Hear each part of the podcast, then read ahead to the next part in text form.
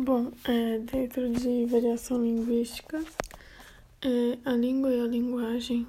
É, a língua é um sistema organizado e constituído de signos, que são códigos, e a linguagem é a comunicação.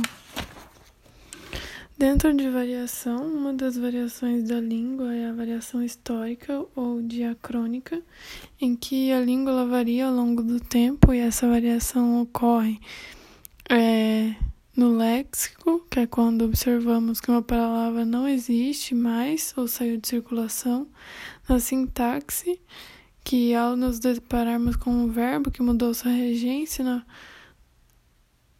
e na morfologia, em que percebemos que a palavra mudou de gênero no decorrer da história, e na ortografia observamos sucessivas reformas ortográficas.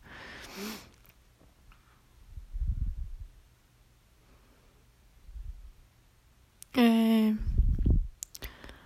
a variação geográfica, uma, um exemplo de variação histórica é a palavra pizza, que no brasileiro ela fica pizza com cedilha. Mussarela é mozzarella, original, mas ficou mussarela com cedilha. A variação geográfica é a variação diatópica, que é modificada na fala, que é no sotaque e as gírias. Ela varia de acordo com a região. Então, por exemplo, aqui se chama mandioca. Em outros lugares é macaxeira, aipim, é estojo. Aqui é estojo, mas na região de Curitiba é penal. É o pão francês. Aqui é pão francês e no Rio Grande do Sul é cacetinho. Na variação social, é quando se identifica um grupo, uma classe social, um tipo de profissional, em que há os chamados jargões e as gírias, que também caracterizam esses conjuntos de indivíduos. É, essa variação inclui nível socioeconômico, grau de escolaridade, idade, o gênero,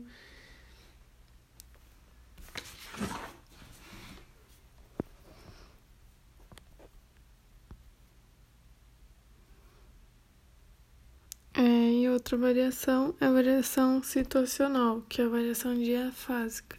Esse tipo de variação compreende a capacidade de um falante de se adaptar à sua linguagem de acordo com a situação comunicativa em que ele está inserido. Então, você vai conversar com o professor, você conversa de uma com uma linguagem mais culta, então mais atenta à norma padrão. Mas quando é uma situação mais informal, conversando com um amigo, por exemplo, é, não, não nos atentando, não nos atentamos à norma padrão.